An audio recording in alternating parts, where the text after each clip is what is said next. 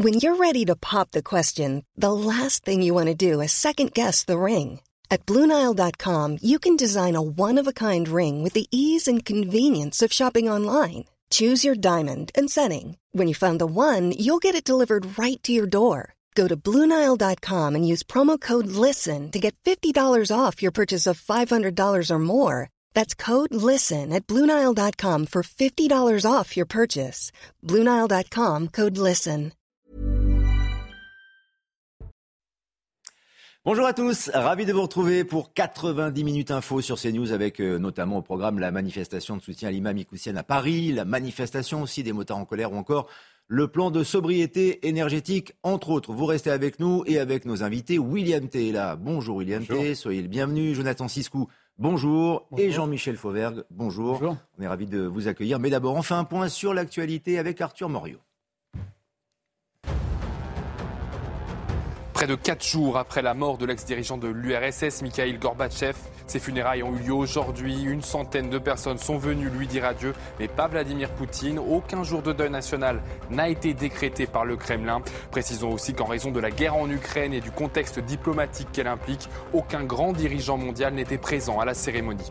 Alors que l'imam Hassan Iqiyoussen est toujours en fuite après la validation de son expulsion par le Conseil d'État, une manifestation en soutien à celui-ci est organisée aujourd'hui à Paris.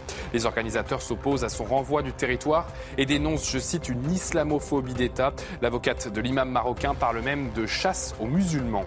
Après deux ans d'absence, la braderie de Lille fait son grand retour. Avec ses 80 km d'étal et quelques 8000 exposants, elle est considérée comme la plus grande d'Europe. Entre 2 et 3 millions de visiteurs sont attendus jusqu'à demain 18h. À noter que chaque édition, près de 5000 tonnes de moules sont dévorées durant ce week-end. A tout à l'heure, Arthur, pour un point sur l'actualité dans une demi-heure. On en revient donc à cette affaire euh, de l'imam Ikoussienne, un rassemblement qui fait débat euh, aujourd'hui, puisque c'est une manifestation de, soutien à cet imam qui est en fuite depuis la décision du Conseil d'État visant à l'expulser. Cette euh, manifestation a lieu cet après-midi, place de la République à, Paris. Elle a démarré il y a une demi-heure à peu près. Pour l'instant, pas énormément de monde. Une manifestation qui n'a pas été euh, interdite, mais devait-elle être maintenue euh, Devait-elle euh, avoir lieu, Jonathan Siscou, cette, cette manifestation? A priori, on ne peut être que surpris, pour ne pas dire choqué, qu'une manifestation de soutien à un homme reconnu comme auteur de délit, qui plus est en fuite, soit autorisée. Ça paraît assez euh, incohérent, euh, si je puis dire. Le message envoyé par les autorités est totalement incohérent. Ça voudrait dire que la décision de la justice française, de l'État français, n'est finalement pas euh, si certaine que ça, si valable, et qu'on peut, avec toute légitimité, le contester, la contester dans la rue. Ensuite, quand on voit ces slogans, ils sont purement délirants. Comme un État qui fait la chasse aux musulmans, un État islamophobe. Enfin, c'est totalement hors de propos. C'est une façon de, encore une fois, de, regarder le, doigt et non la lune. Si cette manifestation a, eu lieu, euh, Jean-Michel Fauvergue, c'est aussi peut-être pour respecter une forme de, liberté d'expression ou c'est vraiment ressenti comme une nouvelle insulte à l'État? Alors évidemment que les, slogans sont complètement délirants, évidemment que euh, le, motif même de cette manifestation est, complètement tordu et, euh, et, hérite tout le monde, c'est le moins qu'on puisse dire. Euh, pour autant, on est dans un état de droit et la manifestation est, euh, est, un droit de, hauteur constitutionnelle. Et donc, les interdictions de manifestation, bien évidemment, existent. Mais pour interdire une manifestation, il faut que ça soit motivé par un trouble à l'ordre public euh, et renseigné par, en, général, les services de renseignement. alors, c'est vrai qu'on peut regretter, et moi je le regrette aussi, bien évidemment, d'avoir ce type de manifestation-là. On s'aperçoit quand même, ils sont cinq, cinq pelés et trois tondus hein, sur cette manifestation.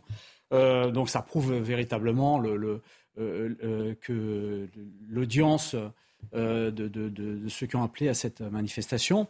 On peut le regretter, je le regrette, c'est quelque chose qui moi aussi m'horripile bien évidemment. par contre, on a des règles de droit à respecter et ça c'est quelque chose qui nous place au-dessus de ces gens-là, au-dessus de ces gens-là. William T. Alors effectivement, il n'y a pas beaucoup de monde. Néanmoins, cette manifestation a lieu. Euh, symboliquement, euh, elle existe. Est-ce qu'on ne joue pas un peu avec le feu euh, par rapport aux messages qui sont véhiculés? On rappelle que, l'imam a fui la France. Hein. Aujourd'hui, il est toujours recherché. Je pense qu'on aurait dû interdire la manifestation parce que cette manifestation est une insulte à la France. Monsieur Fauvergue a dit qu'on pouvait interdire les manifestations, effectivement, parce que comme c'est un droit fondamental, un droit constitutionnel prévu par la préambule de 46, on doit prévoir des troubles à l'ordre public. Mais comment on a réussi à interdire les spectacles de Dieudonné à l'époque lorsque Manuel Valls était ministre de l'Intérieur et Premier ministre Pourquoi est-ce qu'on ne pourrait pas interdire les manifestations envers l'imam Iqiyoussen? Parce qu'il manifeste en soutien de quoi? Par rapport à ses propos antisémites, par rapport à ses propos contre les droits des femmes, par ses propos contre les, différentes communautés, par ce propos de soutien par, rapport aux frères musulmans qui sont, dont les valeurs sont incompatibles avec la République française, par rapport à son message d'intégrisme et son rôle de prédicateur euh, qui influence des milliers et des millions de jeunes musulmans en faveur qui placent la charia au-dessus des lois de la République? Non, je pense qu'on aurait dû interdire cette manifestation parce que c'est contre les valeurs françaises et c'est contre notre modèle de civilisation. Et je trouve en France, on a un problème de liberté d'expression et la liberté d'expression est à géométrie variable. C'est-à-dire que vous pouvez vous exprimer pour euh, manifester contre la France, etc. Par contre, lorsque vous voulez défendre certaines valeurs ou certains principes, là où vous faites interdire par la préfecture de police ou éventuellement vous vous êtes censuré sur les réseaux sociaux, voire éventuellement par une certaine presse bien pensante. Donc je pense qu'il faut rétablir la liberté d'expression, mais la liberté d'expression en faveur d'un certain cadre et qui respecte les valeurs françaises et les valeurs de la République française. Et je pense qu'il faut insister dessus. Parce que M. Ikoussen, Lorsqu'on permet ce type de manifestation, qu'est-ce que ça veut dire? Ça veut dire qu'on a le droit de regarder ce type de vidéo, on a le droit de regarder et partager ce type de propos qui, qui, qui, propage à longueur, à longueur de temps depuis, depuis le début des années 2000 et qu'on a le droit d'être en accord avec tout ce qu'il dit. Non, je ne pense pas qu'on a le droit d'être d'accord avec ça. C'est contre notre modèle, c'est contre nos principes et il faut le déclarer inconstitutionnel et incompatible avec nos valeurs. Jean-Michel Fauvergue, même les, les banderoles, les panneaux avec les messages qui sont inscrits dans Place de la République pour les, les quelques manifestants qui, sont sur place sont répréhensibles tout de même, puisque c'est euh, tourné contre l'État euh, très, très, très clairement en disant euh, pays islamophobe, chasse, chasse aux musulmans. Est-ce qu'on peut sanctionner cela aussi? On ne peut pas tout dire, même dans une manifestation. Non, non, on ne peut pas tout dire, évidemment, dans une manifestation. Les, les, propos qui sont hors la loi, évidemment, seront sans doute poursuivis. Et, je, je, pense, mais je ne pense pas, je suis sûr, que euh, vous avez des services de renseignement, le renseignement territorial qui est en train d'analyser. Euh, d'abord, il analyse le nombre de personnes qui sont sur place. C'est aussi important. C'est aussi important de savoir si ce type de manifestation est suivi. Et aujourd'hui, ça nous donne des indications. On voit qu'il n'y a personne. Donc, on est quand même sur quelque chose, moi, qui me semble intéressant, important ces derniers temps. D'abord, euh, la, décision du Conseil d'État qui va dans le sens du ministre de l'Intérieur. Donc, euh, de l'expulsion de, cet imam-là, euh, euh, qui, rappelons-le, a, eu des propos racistes, xénophobes, antisémites, contre les femmes, contre les, homosexuels, etc., etc., contre les valeurs de notre République, bien évidemment. et donc, le, ministre de l'Intérieur là-dessus, l'État, on, on, fait toujours des procès à l'État, mais l'État, dans ce domaine-là, en respectant les règles de droit qu'il s'est fixées, euh, a eu raison euh, euh, et le Conseil d'État lui a donné raison. la deuxième chose, c'est qu'effectivement, dans cette manifestation-là, le peu d'affluence dans la manifestation donne, pour ainsi dire, une deuxième raison à cet État. L'État fort fait que l'État qui suit ses règles fait que aujourd'hui, ceux qui ont perdu sur toute la ligne, ce sont à la fois cet imam-là, qui ne reviendra plus en France, qui ne devra plus revenir en France, qui est expulsé de France, rappelons-le, euh, quelles que soient les péripéties, il est expulsé de France, c'est le résultat. Et la deuxième chose, c'est qu'il est soutenu par quatre personnes. Aujourd'hui. Oui, c'est ça. Voilà pourquoi, Jonathan Siscou, cette manifestation au restaurant, on va évoquer la, situation de, l'imam Ikoussen dans, quelques instants, le fait qu'il ait fui la France. Où est-il euh, d'ailleurs euh, Mandat, d'arrêt euh, européen, mais cette manifestation finalement va rester anecdotique. La manifestation, si elle en reste à ce stade, effectivement, elle, sera anecdotique et bien des gens ne seront même pas au courant qu'elle a lieu et qu'elle a eu lieu aujourd'hui à Paris. En revanche, là où je suis un peu plus inquiet, si je puis dire, c'est qu'on nous annonce déjà, comme un feuilleton à suivre, une intervention de M. Iqiyoussen par médias ou réseaux interposés pour répondre à la décision de l'État français, pour en répondre à M. Darmanin, en quelque sorte. Et là, euh, ça va prendre encore une autre proportion à travers, encore une fois, ces, réseaux, ces médias sociaux. Euh, puisque cet homme fugitif, euh, indésirable sur tout le sol territoire européen, va pouvoir, on peut l'imaginer, bravache, tenir tête, tenir tête à tout le monde avec ce, discours victimaire intolérable. Et, et je crois qu'aujourd'hui, c'est ça qui est à craindre et c'est ça qu'il faudrait d'une façon ou d'une autre être capable d'enrayer. Encore une fois, on, a tendance, enfin c'est pas qu'on a tendance, on parle fréquemment ces derniers temps de la possibilité de priver de comptes sur les médias sociaux des auteurs de délits, quels qu'ils soient, la priver de pas couper la, parole à M. Iqiyoussen, qu'il soit à Bruxelles, qu'il soit à Rabat, qu'il soit à Paris ou à Mulhouse, lui couper la parole tout simplement serait une des façons de résoudre euh, le problème parce qu'on ne va faire finalement qu'ajouter euh, de, de, la pression, euh, à, une sorte de pression médiatique à, cela. Je regarde les images, il y a plus que 10 personnes. Voilà, c'est ce que j'allais, c'est ce que j'allais vous dire. je suis en train de communiquer avec la régie, effectivement, où il y a plus que 10 personnes, c'est-à-dire qu'il y a des personnes qui se sont rassemblées maintenant en place ah de la République et on est plus proche d'une centaine de personnes euh, désormais. Néanmoins, euh, bon, le, propos, votre propos reste euh, le, juste. Bien sûr, voilà, je, je, le propos, le, propos ne peut, reste, ne peut rester que celui-ci. C'est-à-dire que on n'en a pas fini avec ce monsieur parce qu'on nous annonce déjà qu'il va parler. L'acte 2, c'est la, deuxième saison d'ores et déjà qu'on nous annonce. Ça risque d'être un feuilleton, en effet, un feuilleton médiatique. Je vous cède la parole dans quelques instants, juste pour resituer un petit peu le, contexte. L'imam Hassani Hussein est à présent visé par un mandat d'arrêt européen. On le sait, il reste introuvable. Il est parti à l'étranger, peut-être en Belgique. L'imam marocain est donc sous le coup d'un arrêté d'expulsion et Jeanne Cancard est allée à la rencontre de sa famille dans le nord de la France, au domicile de l'imam. On s'est entretenu avec deux des cinq enfants d'Assani Hussein, ces deux enfants qui eh bien, déplorent cette chasse à l'homme qui a été, selon eux, engagée contre leur père. On ne comprend pas pourquoi ils veulent faire revenir notre père en France pour ensuite l'expulser de nouveau. Parmi ces deux enfants, il y en a un qui est lui aussi imam ici dans le Nord. Il nous explique qu'il n'a plus de nouvelles de son père depuis le début du mois d'août, depuis que, selon lui, eh bien, son père a quitté le territoire français. Je pense qu'il doit être chez des amis. C'est ce qu'il nous a confié. Il nous a aussi dit eh bien qu'il préfère savoir son père en lieu sûr à l'étranger plutôt que dans un pays comme au Maroc. Il nous a aussi dit eh bien, que ce qu'il souhaitait aujourd'hui, c'est que son père soit, revienne ici en France, soit potentiellement jugé ici en France pour pouvoir se défendre et ainsi être innocenté. L'autre fils, lui, nous a dit que son père allait bien, qu'il avait eu des nouvelles euh, par son avocate, pas dans l'immédiat, mais il y a quelque temps, il avait pu avoir des nouvelles via l'intermédiaire de son avocate. Il nous a aussi dit, il nous a aussi parlé euh, du dîner qui avait eu lieu en 2014 en vue des élections municipales entre Gérald Darmanin et Hassan Iqiyoussen en présence d'autres personnalités. À ce moment-là, mon père avait déjà tenu des propos qu'on lui reproche. Alors pourquoi attendre tout ce temps? Tout cela est politique. Les deux frères qui dénoncent un acharnement politique et judiciaire. Le frère, le deuxième frère avec qui nous avons pu échanger, nous a dit que son père pourrait éventuellement, euh, dans les prochains jours, s'exprimer et que d'ici là, eh bien, il veut rester à l'abri, à l'étranger, car son père, il Martali le répète, n'est pas un criminel. Voilà, donc ce sont les, enfants, les deux fils effectivement de l'imam Hussein qui, euh, qui s'expriment, qui ne communiquent pas euh, où se trouve pour l'instant euh, l'imam Hussein, mais peut-être le, savent-ils. Mais peut-on parler, Jean-Michel Fauvergue, néanmoins, de défaut de surveillance s'il a pu s'échapper tout de même en sachant pertinemment que peut-être il allait être finalement expulsé? Il faut revenir sur, le, sur les bases de la, réglementation. Le, premier, le, ministre de l'Intérieur pardon, a pris ce qu'on appelle une ordonnance, une, OQTF, une ordonnance à quitter le territoire euh, de la République, euh, OQTR, pardon. Euh, et, c'est administratif, c'est un acte administratif. Un acte administratif, il n'y a pas de contrainte.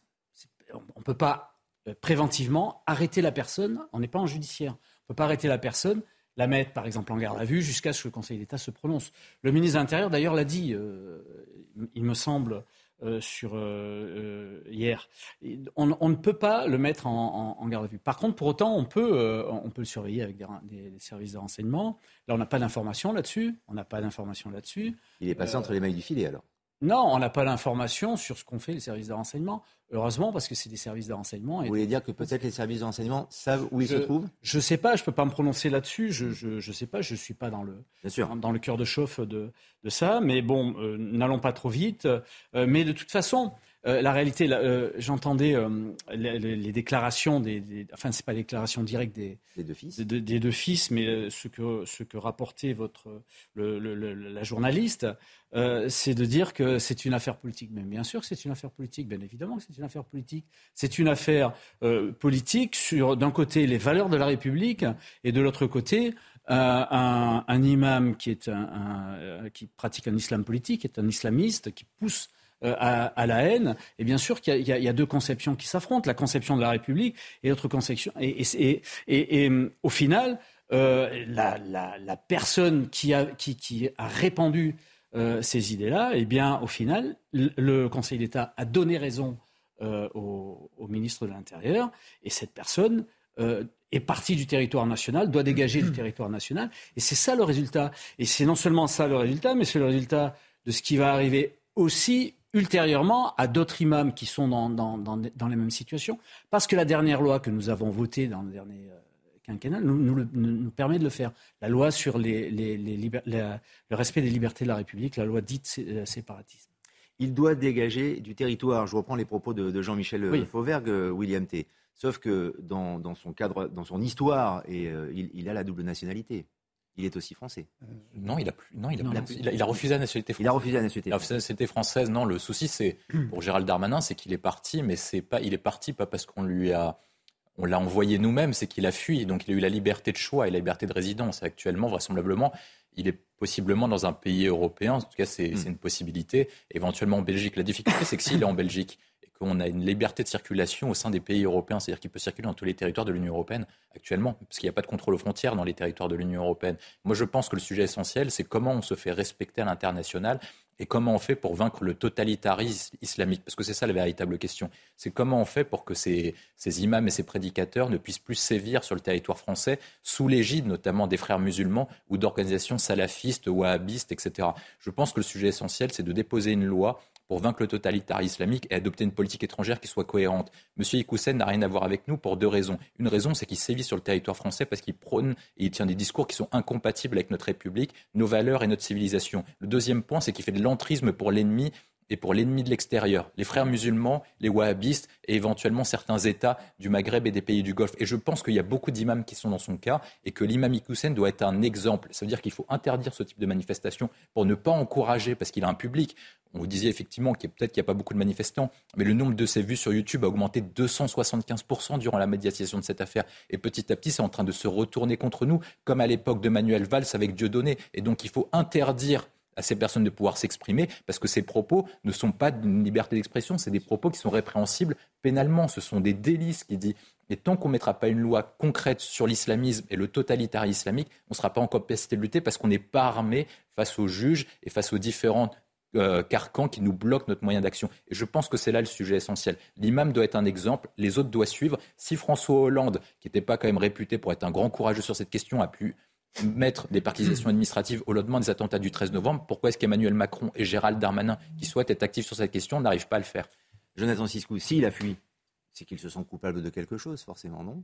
Bah, s'il a fui, euh, c'est qu'il a senti en tout cas euh, le vent du boulet se rapprocher de lui. Mmh. Euh, je ne pense pas qu'il se sente coupable de grand chose. Je ne peux qu'abonder dans le, dans les propos de, dans le sens des propos de, de, William. Ce sont, il se pose clairement en ennemi. Donc euh, il n'a pas à, se dire j'ai fauté ou quoi que ce soit. C'est nous qui disons qu'il faute euh, et euh, qu'il est, qu'il est dangereux pour nous. Je remarque quand même une chose, c'est que depuis quelques jours, il y a un, mandat d'arrêt européen, donc il peut se balader effectivement librement dans l'espace Schengen. Ensuite, si les polices de nos pays voisins le repèrent, elles peuvent l'arrêter et le remettre aux autorités françaises. Et je vous rappelle que dans le passé, les autorités belges et françaises ont toujours très bien travaillé, notamment sur des histoires de, terrorisme. Plusieurs terroristes des attentats de, Paris, de Saint-Denis, euh, euh, ont été euh, arrêtés en Belgique et envoyés en France. Il me semble que le terroriste du, musée juif de Bruxelles a aussi fait des allers-retours, des navettes pour être jugé dans les deux pays. Donc je ne suis pas, de ce point de vue-là, inquiet, si vous voulez, quant à la coopération européenne de nos, de, nos services et de nos polices. Ensuite, le, message, effectivement, reste assez lamentable, surtout, et on y revient toujours, s'il médiatise sa fuite et si ça devient un peu euh, une course-poursuite euh, médiatisée où euh, il ne pourra que narguer les autorités françaises. En tout cas, vous vous souvenez très bien que sur CNews, au micro de, Pascal Pro, le ministre Gérald Darmanin s'était félicité que l'islamisme ait fui pour expliquer cette... Oui, pardon, excusez-moi, durant cette interview, Gérald Darmanin a aussi dit quelque chose, excusez-moi, ça me revient à la seconde, il, il, nous a aussi dit qu'il ne disait pas tout. Euh, il a repris Pascal Pro à un moment en lui disant je, vous avez des, j'ai des informations. Je ne peux pas tout vous donnerai pas. Je ne peux pas tout vous dire. C'est pour ça que je posais la question tout à l'heure Jean-Michel Fauvert. Peut-être qu'il y a des informations évidemment dont nous ne disposons pas euh, aujourd'hui et peut-être est-il localisé. En tout cas, de son côté, euh, transition toute trouvée. Le ministre de l'Intérieur euh, lui qui s'est exprimé sur, sur ce dossier euh, continue son, travail. Euh, il a maintenu d'ailleurs son soutien aux forces de l'ordre lors de sa visite à Lille aujourd'hui. Il faisait notamment allusion aux policiers placés en garde à vue et mis en examen après la mort par balle d'un jeune lors d'un refus d'obtempérer à Neuville-en-Ferrin dans le Nord. On écoute Gérald Darmanin. Bien sûr, la police et la gendarmerie doivent intervenir sans aucune espèce de doute et je pense que je les encourage beaucoup à intervenir et que je les soutiens dans leurs interventions. Je veux d'ailleurs ici dire à Neuville-en-Ferrin que Madame le maire, euh, nous sommes solidaires évidemment dans le dramatique euh, événement qui a lieu ici, et je veux redire mon soutien total aux policiers de la République pour leurs interventions. J'ai confiance dans les fonctionnaires qui sont sous votre autorité. Euh, la justice doit faire son travail. Et il est normal qu'elle puisse le faire, mais je veux redire qu'a priori, moi, je fais confiance aux policiers et aux gendarmes de la République, puisque pour moi, c'est a priori les policiers et gendarmes qui ont raison et pas les délinquants. Jean-Michel Fauberg, là on parle encore de refus d'obtempérer, du cadre aussi de la légitime défense dont on a beaucoup débattu euh, sur ce plateau, euh, en effet, mais on est encore dans ce, dans ce contexte-là. Et là, très clairement, le ministre de l'Intérieur est, proche des forces de l'ordre. Ah ben, le ministre de l'Intérieur soutient euh, ces forces de l'ordre et, il a raison. Il faut soutenir ces forces de l'ordre. Il faut soutenir, et rappelons-nous une, chose très simple. ces derniers temps, effectivement, l'usage de l'arme à, la suite de, de, de personnes qui n'obtempèrent pas s'est multiplié. Mais à chaque fois, à chaque fois, dans tous les cas, on s'est aperçu que les gens qui n'obéissaient pas et qui n'obtempéraient pas, ce sont des multirécidivistes. C'est des gens qui sont fortement connus. Euh, il y, a, dans cette affaire-là plusieurs problèmes. Le premier problème, c'est que pourquoi ces gens-là n'obtempèrent pas? Parce que à la première, euh, la toute première infraction qu'ils ont faite, il n'y a pas eu de peine immédiatement appliquée. La première pénalité est la plus importante. Tout le monde vous le dira. Donc, il faut revoir ce système de, non pas de réponse pénale, mais de sanction pénale immédiate dès le départ. Et la deuxième chose, on assiste de plus en plus à des usages d'armes de, la part des, forces de l'ordre, des policiers des gendarmes, euh, parce que de, plus en plus, ils sont agressés sur leur... C'est parce qu'ils subissent une agression extérieure, ils sont agressés sur leur point, et de plus en plus, ils sont désinhibés par rapport à cet usage de l'arme là. Et il y en aura de plus en plus, je vous le garantis. Euh, ce qui, pourquoi il y en aura de plus en plus? Parce que l'effet de régulation, justement, euh, de la première sanction, qui doit être une sanction euh, qui, marque les choses, cet effet de régulation de la justice n'existe plus. La justice a perdu son effet de régulation. Et la régulation va se faire différemment. Je le dis aujourd'hui, je, ne m'en réjouis pas, mais la régulation se fait différemment. De la même manière qu'avec la population, vous avez vu qu'il y a quelques, il y a quelques jours de ça, euh, deux octogénaires se sont fait agresser. La dame octogénaire a mis un coup de couteau à ses agresseurs. Et, elle était en, cas de légitime défense, cette dame-là. Donc, il y a des, régulations qui vont se faire. Je le regrette, mais c'est parce que ceux qui sont chargés de faire cette régulation-là ne le font pas, la justice en particulier. Alors justement, dans le domaine de, l'insécurité et de la justice, euh, les habitants de la cité de la Renardière à Noisy-le-Sec, c'est en région parisienne, sont sous le choc, aujourd'hui terrorisés, puisque au mois d'août, trois fusillades ont eu lieu dans cette euh, cité. Deux personnes d'ailleurs ont été blessées. Le reportage de Régine Delfour et de Fabrice Echner. Ce jeudi 25 août, Paul, le prénom a été changé, vient de rentrer de vacances. Il discute avec ses voisins devant la caravane qu'ils ont transformée en buvette. Mais vers 23h30, leur soirée vire au cauchemar. Il a vu le monsieur arriver avec euh, le fusil à pompe et c'est là qu'il nous a dit allez cachez-vous. Et quand il nous a dit cachez-vous, bah, la première chose c'est on s'est caché comme on pouvait. Sauf que c'est euh, notre ami qui s'est fait, euh, qui, s'est pris quand même deux balles de, plomb, de chevrotine là comme ils disent. Mais le monsieur, il arrivait, visage découvert, euh, sans pitié. Il était là sans pitié. En 19 jours, trois fusillades ont éclaté aux 60 rues de Duy. Les habitants, désormais cloîtrés comme cette femme, vivent la peur au ventre. On vit plus, on dort plus. Dès que ça, dès que ça claque, euh, on se réveille. Mon enfant sort plus. Il ne sort plus, à part avec moi, mon enfant sort plus. Qu'est-ce que vous avez peur de quoi? Une balle perdue. C'est surtout ça qu'on a peur pour eux. On ne sait pas quand est-ce que ça va venir, à quelle heure. Si je peux trouver ailleurs, oui, je partirai. C'est impossible de vivre ici. Si les enquêteurs ne privilégient aucune piste, le point de deal au coin de la rue semble bien être à l'origine de ces fusillades. Les riverains se sentent délaissés. On ne peut pas vous mettre des caméras parce que la mairie n'a pas d'argent. Euh, quand la police est venue, nous dit on a eu un cas comme le vôtre. Au bout de 6-8 mois, ça s'est calmé tout seul. Donc euh, restez chez vous 6-8 mois cloîtrés, avec un peu de chance, euh, ça se passera. Même si les patrouilles de police sont plus fréquentes, les habitants de la cité de la Renardière pensent tous à déménager. William, c'est une situation qui est tout de même assez euh, effrayante, mais euh, qui ressemble de plus en plus au quotidien de certains quartiers, de certaines euh, cités. Et la police ne peut pas être partout? Bah, C'est un drame quand ça arrive dans une seule ville. Quand ça arrive dans plusieurs villes, ça devient un fait de société. Et donc, du coup, les pouvoirs publics doivent s'en emparer. Il n'est pas normal que les Français qui respectent, le, qui respectent les règles, qui payent leurs impôts et qui contribuent au bien-être du pays rentrent chez eux la, peur et la boule au ventre. Je pense, le dernier témoignage que vous avez diffusé, d'une personne qui dit on va attendre 6 à 8 mois euh, en restant chez nous le temps que ça se tasse. Je pense que le sujet essentiel, c'est comment on fait pour reprendre les territoires perdus de la République.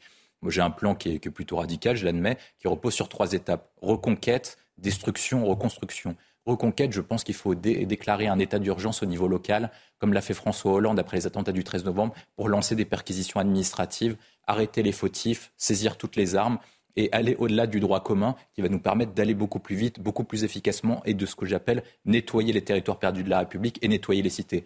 Et ensuite, après, on opère ce qu'on appelle la destruction. Ça veut dire qu'à par rapport à la loi SRU par rapport à tous les ghettos qu'on a formés, on pète tout, parce qu'en plus c'est moche, et en plus ça ne permet pas aux habitants de vivre dans la dignité par rapport à leur travail, par rapport à ce qu'ils rapportent au pays. Je pense qu'on ne peut pas laisser vivre dans ces, dans, ces, dans ces, conditions, donc du coup on pète tout, et ensuite après, si par cas on s'arrête uniquement à la destruction, on arrive comme ce qu'on appelle en Irak et en Afghanistan, ce qu'ont fait les Américains. Donc ensuite on a un sujet qui s'appelle la reconstruction. Comment on fait pour reconstruire? Il y a un premier volet qui est la présence de l'État, et ensuite après il faut trouver un modèle qui est attractif. Parce que là, dans votre documentaire, vous l'avez très bien rappelé, c'est en fait une partie de ces trafics et une partie de ces guerres se joue sur une question de trafic de drogue. Et donc, du coup, ce qui se joue, c'est comment on fait pour trouver un modèle qui est plus attractif que le modèle de trafic de drogue. D'une part, il faut couler le trafic de drogue en mettant un grand plan comme ce qu'ont fait les États-Unis contre la mafia dans les années au XXe siècle.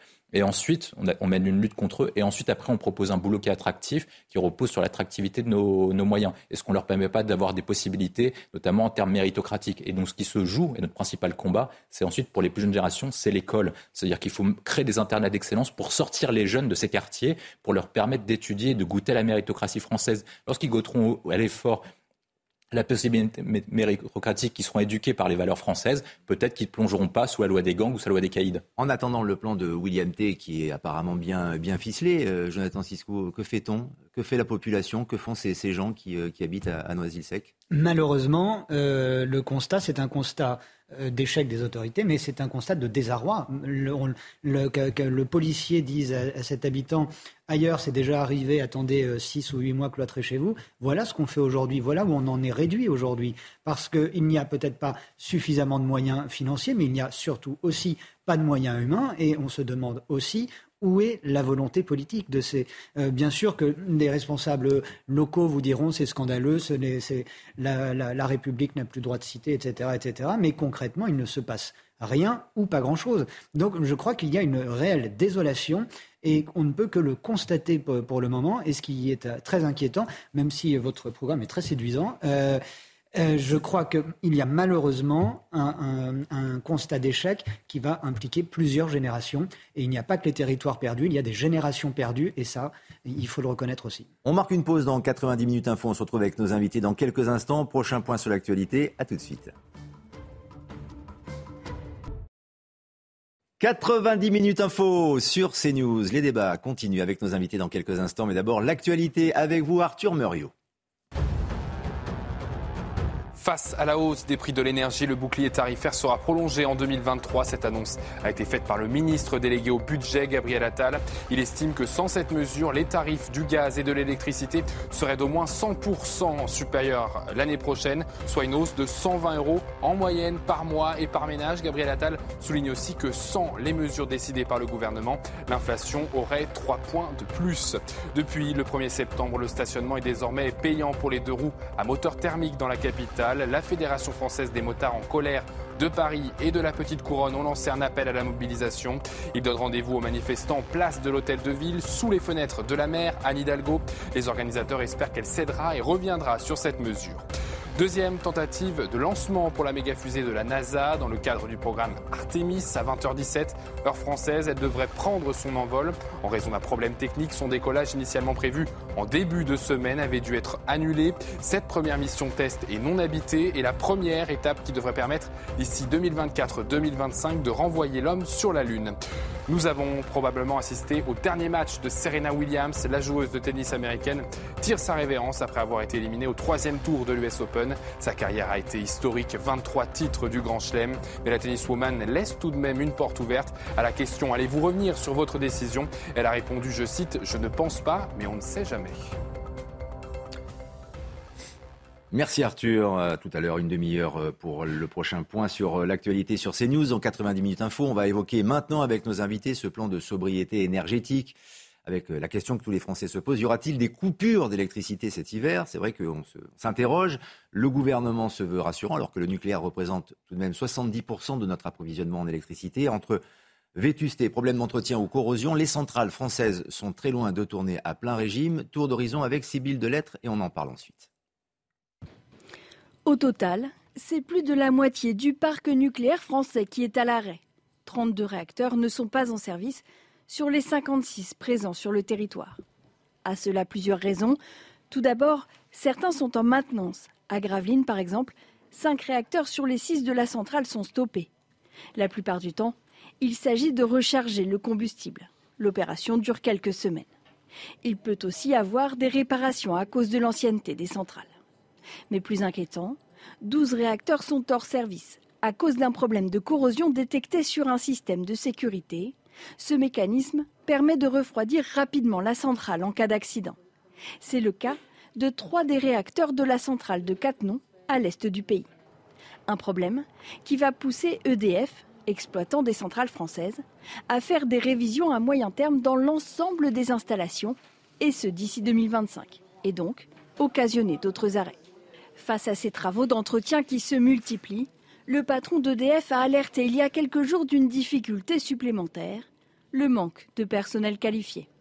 Mais le gouvernement l'a assuré hier à la sortie du Conseil national de défense, tous les réacteurs devraient être en marche cet hiver.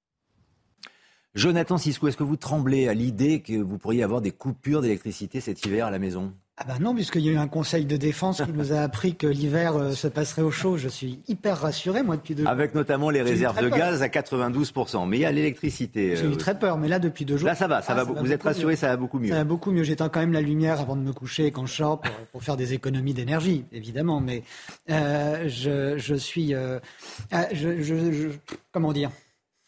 Je ne suis pas rassuré sur le discours politique qui fluctue selon euh, les nécessités du moment. Nous avons aujourd'hui à la tête de l'État des gens qui nous disent notre avenir énergétique passe et uniquement passera par le nucléaire, et ce sont les mêmes, exactement les mêmes, qui, il y a encore euh, deux ans, nous disaient tout le contraire. Euh, c'est un peu euh, comme si nous avions euh, des pompiers pyromanes, si vous voulez, qui vont sûrement éteindre l'incendie, c'est vrai, et tant mieux que nous puissions passer l'hiver au chaud et l'été prochain au frais. Mais il n'en demeure pas moins qu'il y a une perte totale de crédit dans, ce, dans cette parole politique. Et les tours de passe-passe, ça peut marcher dans certains domaines en matière du nucléaire, je doute que ça puisse passer. J'entends par là que quand on a des choses aussi sensibles, aussi sérieuses et qui s'inscrivent dans un temps long, tel que le, nucléaire, remettre des moteurs, des, centrales euh, en, marche lorsqu'elles sont à l'arrêt, ça ne se fait pas en deux mois. Et si ça se fait en deux mois, c'est pas très sérieux. Donc j'espère que toutes les mesures qui nous ont été annoncées Évidemment, j'appelle de mes voeux qu'elle elle, puisse se réaliser, mais euh, j'ai du mal à comprendre comment, dans tous les cas, votre reportage le montrait très bien, toutes les centrales ne sont pas, n'ont pas les mêmes, tous les, euh, les réacteurs qui sont à l'arrêt ne rencontrent pas les mêmes difficultés, mais euh, pour arriver au résultat annoncé par le gouvernement il y a deux jours, euh, euh, j'ai du mal à comprendre comment ça va marcher. D'autant, William T., que ce sont aussi les Français qui passent euh, à la caisse. On parlera des entreprises tout à l'heure, avec les efforts de bon sens aussi qui sont à faire. Ça, c'est incontestable. Mais les fournisseurs d'énergie sont en train de gonfler la facture. Oui, mais ça, c'est impacté directement sur le pouvoir d'achat de, de, la population. Moi, je pense que le gouvernement a pris la bonne décision en prolongeant le bouclier tarifaire, parce que contrairement à ce qui est dit régulièrement, ce n'est pas la réforme des retraites ou la réforme d'assurance chômage qui fera tomber le gouvernement, mais la crise énergétique. Pour deux raisons spécifiques. Parce que la crise énergétique, s'il qu'il y a des coupures de courant, eh ben, les Français sentiront un sentiment d'inégalité parce que ce ne sera pas les mêmes territoires et les mêmes Français qui seront touchés par des éventuelles coupures de courant. C'est notamment les installations les moins bien dotées, donc évidemment euh, en territoires ruraux et territoires périphériques plutôt que dans les territoires métropolitains. La deuxième raison, c'est que la consommation énergétique, on le sait depuis les deux chocs pétroliers, est intimement liée à notre consommation, à la croissance économique, pardon, est intimement liée à la, consommation énergétique. Donc ça veut dire que si on baisse notre consommation d'énergie, eh ben on arrive euh, implicitement en période de récession et donc du coup en période de décroissance. Et je pense que c'est les deux sujets qui peuvent faire péter et exploser le gouvernement et je pense qu'ils ont raison de mettre le paquet dessus. Par contre, il faut dire la vérité. C'est-à-dire qu'en fait, on a augmenté les prix de l'énergie, mais c'est pas, les, les, Français ne, paient, ne paient pas le prix réel. C'est-à-dire qu'on est intégré dans ce qu'on appelle le marché européen de l'électricité. Et oui, mais la facture, c'est plus 50%, c'est des fournisseurs d'énergie. Il y a des, témoignages euh, par dizaines. Justement, justement, il faut dire la vérité sur le marché européen de l'électricité. Je ne parle pas du gaz et je ne parle pas du pétrole, de l'électricité. Ah non, bien sûr, mais je parle de l'électricité aussi. On est passé de 80, et votre chaîne l'a régulièrement rappelé, de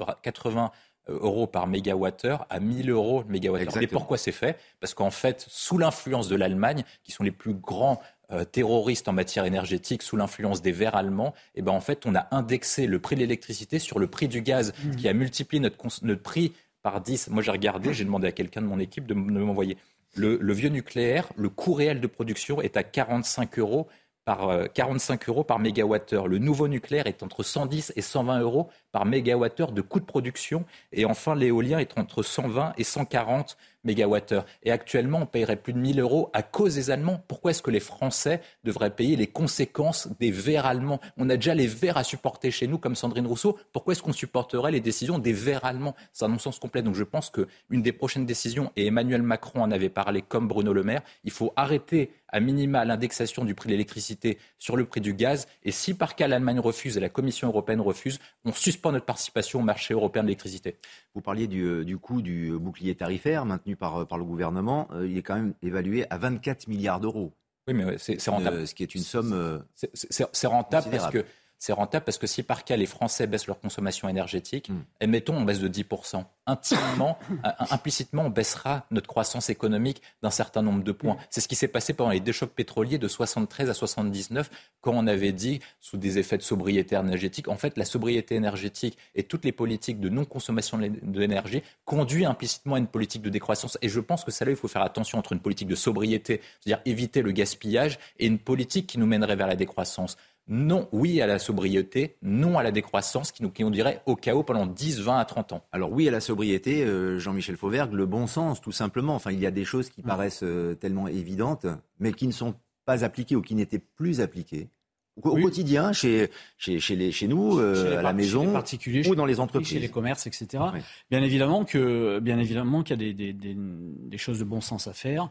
Euh, qui ont commencé d'ailleurs, fermer la porte dans les commerces qui sont, euh, qui sont euh, climatisés, etc. Un, certain nombre de choses. Pardonnez-moi, vous, faites allusion, Jean-Michel Fauvergue, à cette mesure de fermer la porte quand c'est climatisé, mais ça, ça fait perdre un, des clients au, au commerce. Oui. C'est-à-dire que quand la porte est fermée, les gens ne rentrent pas. Oui. C'est psychologique c'est appliqué. Beaucoup, beaucoup de commerces le, disent. Oui, cette, mesure-là nous fait, nous, nous, ce que disent les commerçants, mais perdre du chiffre d'affaires. Mais à un, certain, un certain moment, euh, un certain moment, euh, puisque tout le monde est à la même enseigne, il faut, il faut prendre des décisions. Ça devrait se réguler et prendre des décisions, mais ces décisions ne seront pas hmm. seront pas suffisantes, il faut le savoir. Euh, même si tout le monde fait des efforts, elles ne seront pas suffisantes. Et la, le, bouclier, le, bouclier énergétique est maintenu. C'est évidemment une, une, bonne décision. En réalité, c'est du, quoi qu'il en coûte sans le dire.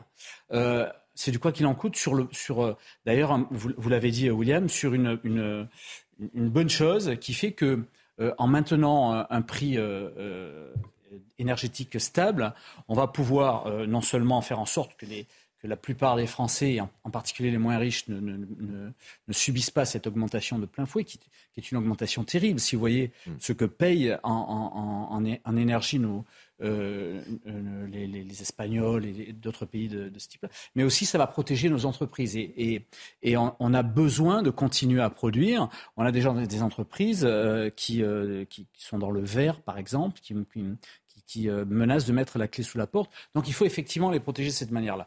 Là, on a un bouclier tarifaire, c'est une bonne nouvelle que, que ça. Alors effectivement, c'est des nouvelles qui fluctuent. Un jour, on est rassuré, l'autre en, l'est moins, mais parce que la, situation fluctue elle aussi. Juste un mot aussi, et, William l'a dit sur le, sur le rôle de l'Allemagne. L'Allemagne, c'est quand même quelque chose d'extraordinaire. Voilà un pays et, un gouvernement qui donnait des leçons, leçons à l'Europe entière il y a quelque temps de ça. Et c'est un pays qui a fauté. Il a fauté par sa politique énergétique en arrêtant ses centrales nucléaires et effectivement en s'assujettissant au, au vert. Euh, euh, et, en rouvrant les, centrales à charbon. Et aujourd'hui, c'est un pays qui dépend euh, énormément du gaz, on le sait, du gaz, du gaz russe. et il a besoin maintenant que, que d'autres pays européens l'aident sur, sur son gaz. Donc, c'est plutôt une bonne chose pour la modestie allemande. Je pense que ça, ça, ça, c'est quelque chose d'important. Et c'est un pays qui a fauté aussi, mais ça c'est un autre sujet, sur, euh, euh, sur l'armée, sur sa défense. Il est en train de revenir là-dessus. On voit qu'on est dans un, dans un univers euh, où, où la, la, guerre s'invite en Europe. L'Allemagne comptait sur le bouclier. L'Allemagne comptait sur tout le monde, sauf, sauf elle, dans ces secteurs-là, sur le bouclier américain en termes de défense, sur l'énergie de la Russie qu'elle pensait stable, euh, et, ils se sont plantés sur toute la ligne. Et on est en train de payer les pots cassés des Allemands aujourd'hui. Des Allemands. On jette un coup d'œil pour accompagner notre propos à ce sondage au Doxal Le Figaro sur euh, la vulnérabilité de, la France et ce qu'en pense euh, la population? Diriez-vous que la France est un pays vulnérable en matière d'énergie? 84% tout de même. C'est euh, alors c'est peut-être le moment, l'instant, comme vous trembliez il y a quelques jours, euh, vous aussi, Jonathan Siscou, euh, au moment où les Français ont été interrogés, ils étaient peut-être dans votre situation. Ils n'étaient pas rassurés. Je, suis assez surpris par ce, par ce chiffre, je vous avoue. mais on peut aussi noter par rapport à cette situation que les clients de l'EDF bénéficient de, cette, de ce bouclier tarifaire dont ne bénéficient pas tous ceux qui, depuis quelques années, qui a eu cette libération, libéralisation pardon, du marché de l'énergie, ont pu aller chez d'autres opérateurs en matière d'électricité euh, ou de gaz, et eux voient leurs prix euh, et leurs factures euh, exploser ces, ces, derniers jours. L'EDF, qui est en plus désormais nationalisé complètement, on peut imaginer à juste titre qu'une politique euh, de, qui permettra ce bouclier tarifaire, permettra à tous les abonnés de l'EDF, et qui compte de nouveaux abonnés, euh, il y a même trop de demandes par les temps qui courent, euh, permettre au plus grand nombre d'être, d'avoir des, factures mesurées. La vulnérabilité, si on s'en tient au nucléaire, on pourrait inverser, le, à mon sens, le, sondage que vous venez de montrer. La France, si elle entretient son parc nucléaire, si elle le modernise, comme il faudrait le faire, parce qu'on là aussi, on voit avec les nouvelles générations de nucléaires, de centrales qui pataugent, qui patinent et qui nous coûtent des milliards d'ailleurs par retard de, livraison, que ce soit ici ou à l'étranger, euh, la France pourrait parfaitement être totalement indépendante en matière euh, énergétique, comme on sait l'être quand même sur d'autres domaines. Euh, on pourrait l'être en matière d'énergie. Et on pourrait, je vous le dis, vraiment inverser complètement ce sondage. Alors, qui seront les plus impactés, euh, en tout cas, dans, cet effort qui est fait, ce bouclier euh, tarifaire et cette politique qui est menée pour éviter qu'il y ait des coupures d'électricité, parce que c'est de ça dont on parle, notamment cet hiver La population, les Français ou les entreprises Élément de réponse avec euh, Agnès Pannier-Runacher, la ministre. Il faut avoir des actions euh, volontaires et puis euh, des actions contraignantes en cas de difficultés qui ne seraient pas anticipées. Et donc, euh, nous, avons, nous poursuivrons les discussions avec les entreprises, mais vous voyez bien que finalement, c'est un appel à la responsabilité collective. Plus les entreprises, plus les collectivités locales, plus l'État, plus les administrations, plus les ministères sauront gérer à bon escient leur chauffage et leur, leur électricité et leur gaz, moins nous aurons à recourir à des mesures contraignantes qui soient euh, dans le temps ou ponctuelles.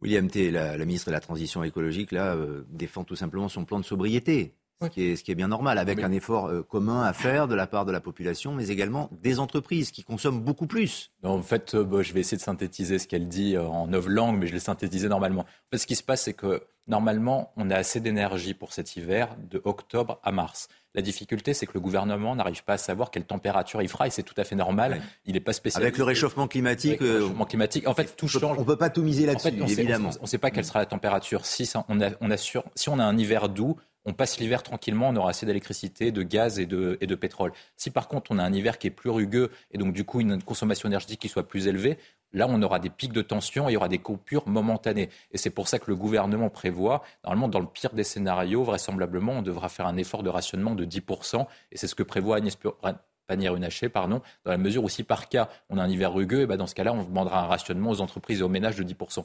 Mais je pense que le sujet essentiel, ce n'est pas celui du rationnement, c'est celui de la production. Et c'est là où le gouvernement a une erreur, notamment incarnée par la Première ministre Elisabeth Borne. Parce que qui a annoncé la fermeture de Fessenheim et qui a annoncé et qui s'est mis sous le diktat et le joug des Verts, notamment en fermant Fessenheim pour des raisons politiques et idéologiques qui ont conduit au déclin de la France. quand vous regardez la situation française, les Français, notamment pour 84% selon votre sondage, dit qu'ils ils se sentent vulnérables par rapport à la souveraineté énergétique. Mais quand on prend le nucléaire français, de 2000 à 2020, eh ben, on était exportateur net en matière d'électricité. Mmh. On était peu dépendant du gaz et du pétrole. Et en plus, grâce à notre armée, notre politique étrangère, on, avait, on s'était assuré des alliés, notamment Mohamed Ben Samal en Arabie Saoudite, le Qatar et les pays du Golfe et les pays du Maghreb, qui nous assuraient notre indépendance et notre souveraineté énergétique. Et qui a conduit et qui a tué cette politique uniquement pour faire plaisir à certains fous, notamment les Verts? Je pense que le premier sujet, oui, les Français attendent de la sobriété, feront de la sobriété énergétique parce qu'ils l'ont montré pour la période du Covid, ils sont responsables et ils sont solidaires.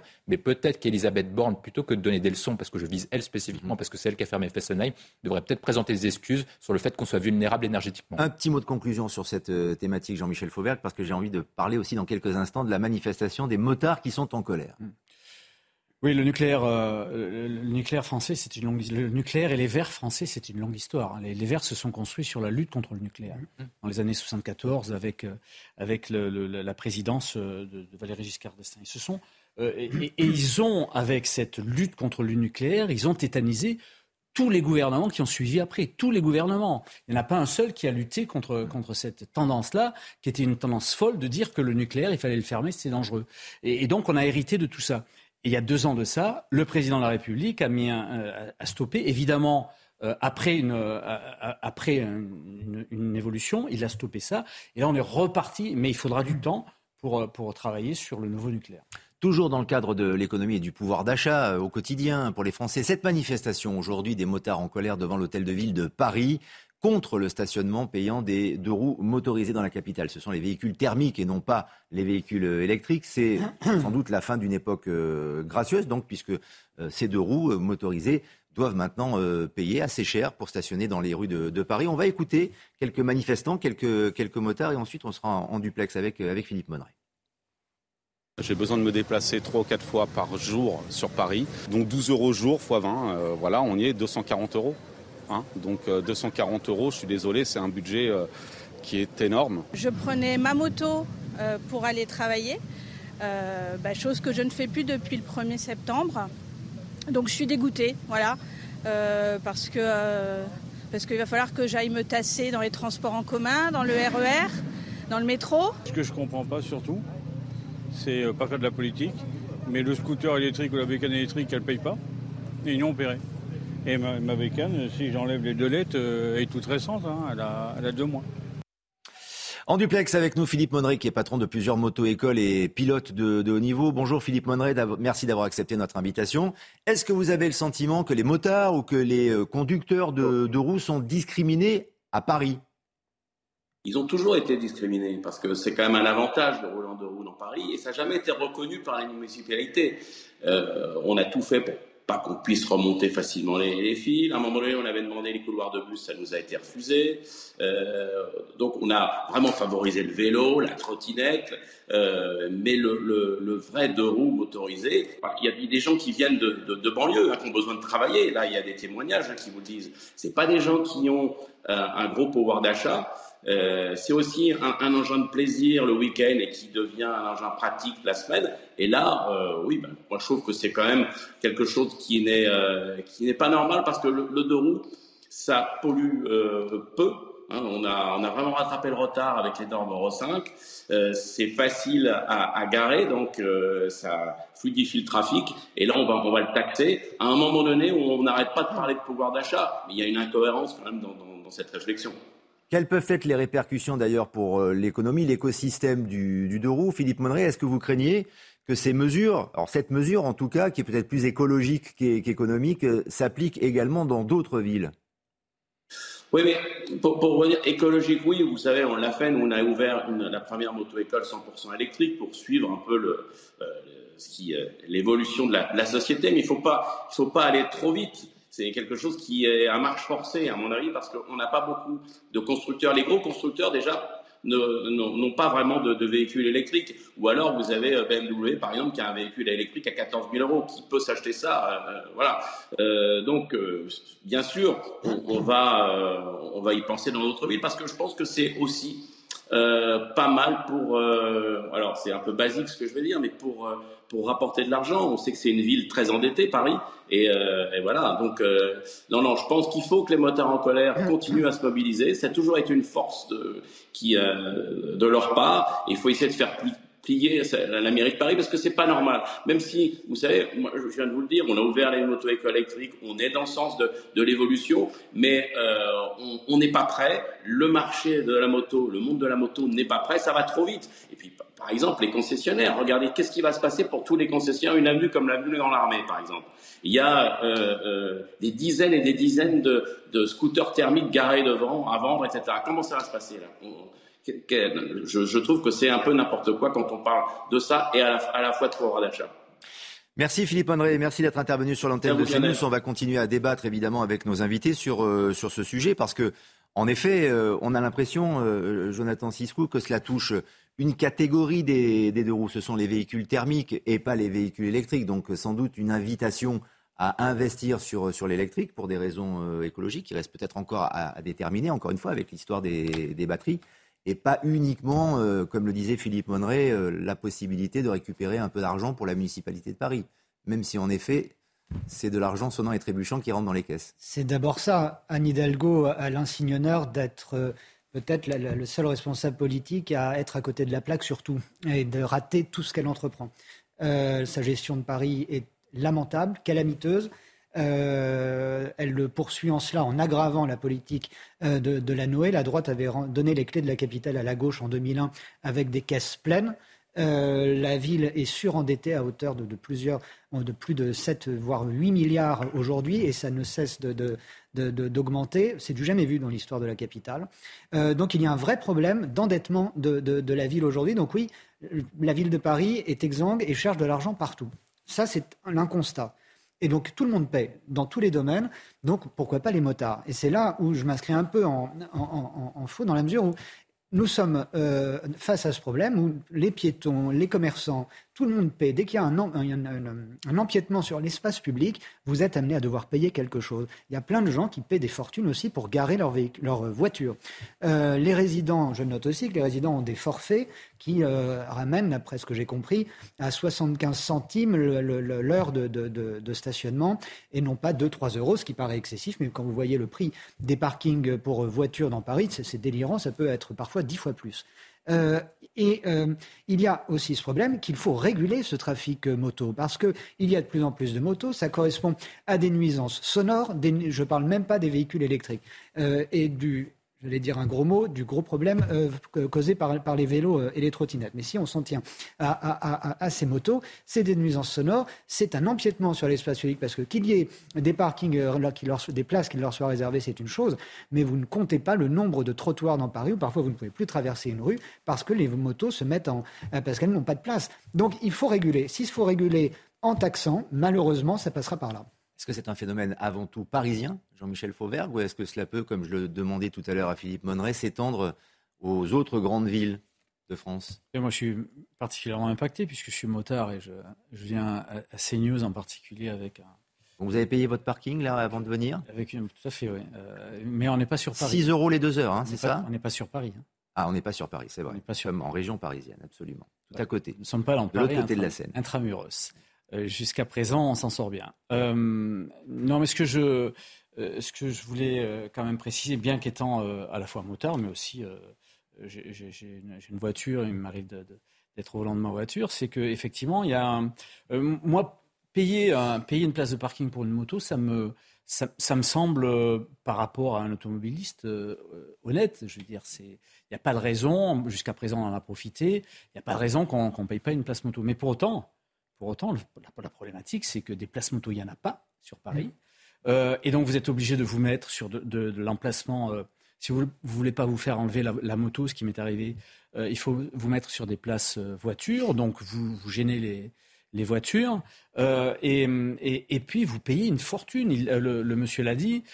tous les arguments qu'ils ont donnés, ça m'a un peu choqué parce que ça faisait groupe d'influence, etc. Mais l'argument du, prix, c'est vrai. Je veux dire, on, paye une moto. Euh, paye quasiment, euh, pas tout à fait, mais aussi cher qu'un qu véhicule. Or, sur, sur euh, une place de véhicule, vous pouvez mettre quatre motos, donc il y a quelque chose qui est injuste là-dessus. Mais il faut travailler. Je veux bien que qu'Anne Hidalgo et, et, son conseil municipal décident de ça. Mais ils n'ont pas travaillé sur les places motos, ils n'ont pas travaillé sur un certain nombre de choses. Comme sur le reste. Euh... Non, et, et, où il y a une, une, dichotomie, en tout cas quelque chose qu'on ne saisit pas euh, véritablement, William T, c'est que les véhicules thermiques donc les deux roues, euh, les, moteurs traditionnels doivent payer le parking, mais pas les motos électriques. Ah non, mais ça, c'est tout le génie d'Anne Hidalgo. Moi, je pense qu'il y a deux décisions à prendre le plus rapidement possible de la part du gouvernement. C'est mettre Anne Hidalgo à la mairie de Paris sous tutelle du préfet. C'est le premier élément. Et deuxième élément, c'est de réformer la loi électorale pour que des personnes qui ne représentent pas les Parisiens puissent posséder les clés de la ville de Paris, parce que Paris, c'est un peu la France aussi, parce que c'est l'image de la France, et on ne peut pas laisser la ville et notre capitale dans une situation pareille. Mais je vais reprendre à votre question. Alors, Anne Hidalgo dit qu'il faut favoriser l'électrique. Les prix de l'électrique ont explosé avec la crise énergétique. C'est une véritable génie. Ensuite, après, elle dit, deuxième point, qu'il faut favoriser la transition pour que les personnes passent à des véhicules électriques. C'est vrai qu'en ce moment, on n'a pas de problème de pouvoir d'achat. Les Français croulent sous l'argent magique. Et donc, du coup, ils ont tellement d'argent pour Noël. Ils n'ont pas de problème de fin de mois. Donc, du coup, ils peuvent tout dépenser. la fin de l'abondance. Ah, ils peuvent tout dépenser à la fin de la semaine, à la fin du mois. Ils peuvent directement s'acheter un moto dernier cri et le dernier, le dernier véhicule électrique qui correspond. Et une fois qu'ils auront acheté ce véhicule électrique, Anne Hidalgo, une fois qu'elle verra les prix de l'électrique grimper encore plus, elle va dire ah bah maintenant l'électrique est trop cher et donc du coup il faut passer sur un nouveau méthode de transport. Vélo. Donc, vélo ou transport en commun. Et là vous allez arriver à la question de est-ce que les transports en commun sont propres? Est-ce que les transports en commun sont sûrs à Paris? Et polluent. Et, et polluent. Et donc du coup il y a tout cet enjeu-là. Et donc en fait le problème d'Anne Hidalgo c'est qu'en fait moi je pense que c'est un peu l'inverse de Midas. C'est-à-dire que Midas tout ce qui se touchait se transformait en or. Et tout ce que touche Anne Hidalgo se transforme en plomb, elle foire un peu tout. Elle a foiré les finances publiques de la ville de Paris. La ville est sale. Moi, j'ai des collègues et, et, de la famille qui viennent de l'étranger qui me disent Paris, c'est pas possible. On pensait que c'était la ville des Lumières, la ville de l'amour. Et au final, on arrive, c'est sale, on a peur dans la rue, on est éventuellement se fait agresser, on se fait, on se fait voler. Et des rats, non mais c'est n'importe quoi. Et ensuite, on a toute cette situation alors qu'on va exposer notre ville dans deux ans à la face du monde entier vis-à-vis -vis des Jeux Olympiques. Non, il y a une décision importante à prendre. Je pense que c'est un intérêt de salut public. Il faut que le gouvernement ait le courage de mettre Anne Hidalgo sous tutelle. Je pense qu'il y a plein de raisons financières auxquelles la ville est en faillite. Donc le préfet peut mettre Anne Hidalgo sous tutelle. Je pense que c'est un impératif national. Et parce qu'il y a une question que vous avez posée qui est très intéressante, c'est est-ce que ça va s'étendre dans notre ville ah, oui. Malheureusement, à Nancy, ça commence à s'étendre. À Lille, ça risque de Dans les villes aussi où, les, où, il y a des maires euh, des verts, des maires écologistes. Des maires écolos. À Lyon, ça va s'étendre. À Marseille, ça à va s'étendre. À, à, Grenoble, ça s'étend déjà. À Bordeaux, ça s'étend déjà. Est-ce que les Français et les habitants de ces métropoles ont mérité des maires comme ça Non, je ne pense pas. Et donc l'État doit agir. Je pense que le gouvernement avait pris une bonne décision, notamment en compressant avec la majorité LR sur, sur les prix de l'essence et Anne Hidalgo a tout cassé. Ils les ont élus, ils n'ont pas mérité des maires comme ça. Mais... On marque une pause, on se retrouve dans quelques instants. D'autres débats endiablés à venir sur CNews dans 90 minutes info. À tout de suite. Une demi-heure de débat à venir encore dans 90 minutes info, mais d'abord un point sur l'actualité. Arthur Muriot. La nuit dernière, un incendie a ravagé un lieu de culte musulman à Rambouillet dans les Yvelines. La police privilégie la piste criminelle. Plusieurs témoins, témoins affirment avoir vu des individus sortant de cette tente de prière avec un bidon. Quelques minutes plus tard, les flammes se propageaient. Une enquête a été ouverte pour incendie criminel ou destruction volontaire par moyen incendiaire. En un mois, le quartier de la Renardière à Noisy-le-Sec en Seine-Saint-Denis a connu trois fusillades. Face à ce fléau, les habitants n'en peuvent plus. Ils sont obligés de rester cloîtrés à leur domicile. Selon certains riverains, c'est un point de deal dans, les dans le quartier qui serait à l'origine de ces fusillades à répétition. Dans une vidéo publiée sur Instagram, l'actrice et militante Jane Fonda annonce être atteinte d'un cancer. L'américaine de 84 ans indique qu'elle est optimiste car 80% des personnes survivent à ce type de cancer. Toutefois, elle a adressé un message politique en soulignant qu'elle avait la chance d'avoir une assurance maladie. Elle déplore le fait que beaucoup d'Américains n'ont pas d'accès aux soins de qualité en raison de leur système de protection sociale. Mmh. Et le point, le point sur l'information, revient dans une demi-heure maintenant sur euh, CNews. Bien sûr, 90 minutes info avec euh, nos invités William T, Jonathan Siscou et Jean-Michel Fauvergue. Et à présent, la triste histoire d'Océane. En, en, juin dernier, cette jeune femme de 21 ans s'est donnée la mort quelques mois après avoir porté plainte pour viol. Ses parents dénoncent aujourd'hui une enquête restée au point mort et ce qui aurait anéanti leur fille, disent-ils. Elisa Lukavski nous donne euh, d'abord tous les détails. C'était euh, l'affaire de trop hein, pour la jeune femme originaire euh, de Besançon qui avait déjà été violée lors du Nouvel An en 2017. Elle avait porté plainte hein, pour cette affaire euh, l'an passé. En janvier dernier, elle est victime d'une tentative de viol de la part, cette fois, de son maître d'alternance. Elle se rend à nouveau au commissariat. Et puis, il y a eu ce viol le 10 février 2022 de la part de celui qu'elle considérait comme son meilleur ami. Elle s'est confiée à ses parents. J'ai déjà deux affaires en cours. Je, je, ne supporterai pas une troisième affaire, je ne supporterai pas une confrontation avec lui. On a vu sa descente aux enfers. Et début mai, elle allait mieux. Elle commençait un petit peu à plus sourire et tout. Elle, nous, elle nous, dit, papa, maman, vous allez être fiers de moi, je suis d'accord d'aller porter plainte. Alors on était heureux, mais on s'est dit, chouette, enfin il va payer. Et malheureusement, elle a été au commissariat et elle est revenue, mais décomposée. Elle était encore plus dépressive que le lendemain du viol, je pense elle parlait plus. Alors des analyses sont faites, mais la police euh, dit à Océane que tant que les résultats ne seront pas tombés, eh bien le suspect ne pourra pas être auditionné. Cette nouvelle plainte, eh bien, c'est le point de bascule. Derrière, Océane sombre, tentative de suicide, hospitalisation en psychiatrie. La jeune femme est au plus bas et elle met fin à ses jours le 4 juin dernier. On retrouve sur elle un mot avec inscrit euh, Je suis morte depuis le 10 février. Vous n'auriez rien pu faire pour moi. Aujourd'hui, ses parents euh, se veulent être des lanceurs d'alerte sur les lenteurs et l'inertie de la justice, notamment dans cette affaire. Vous n'auriez rien pu faire pour moi. Voilà le, message qu'a laissé euh, Océane. Euh, trois plaintes pour viol ou tentative de, viol. Alors on parle de, lenteur de, la justice, euh, Jean-Michel Fauvergue, mais là on a affaire quand même à un dossier, à une affaire, à, un profil particulièrement oui, c'est ténu, dense. Jeune fille qui se, qui se fait violer trois fois. et, et l'élément déclenchant, c'est quand, si j'ai bien compris, c'est quand elle va au commissariat déposer plainte. Pourquoi. Mais moi, je l'imagine très bien cet élément déclenchant. Pourquoi c'est un élément déclenchant? Bien parce que euh, une, plainte pour viol, euh, c'est très intrusif, très très intrusif. L'enquêteur a besoin de savoir beaucoup de choses. Et euh, bien que les enquêteurs soient formés dans la police comme dans la gendarmerie, et, particulièrement spécialistes, si j'ose dire, de, de ce domaine-là, et prennent toutes les précautions importantes, c'est hyper intrusif, avec des, questions qui sont euh, très particulières. On, avec on revit le viol, en fait. C'est ça avec des... est obligé de le raconter. Oui, mais on est obligé de donner des détails. Il y a des prélèvements, il y a des... Et, les prélèvements ensuite sont analysés, mettent un certain temps, etc.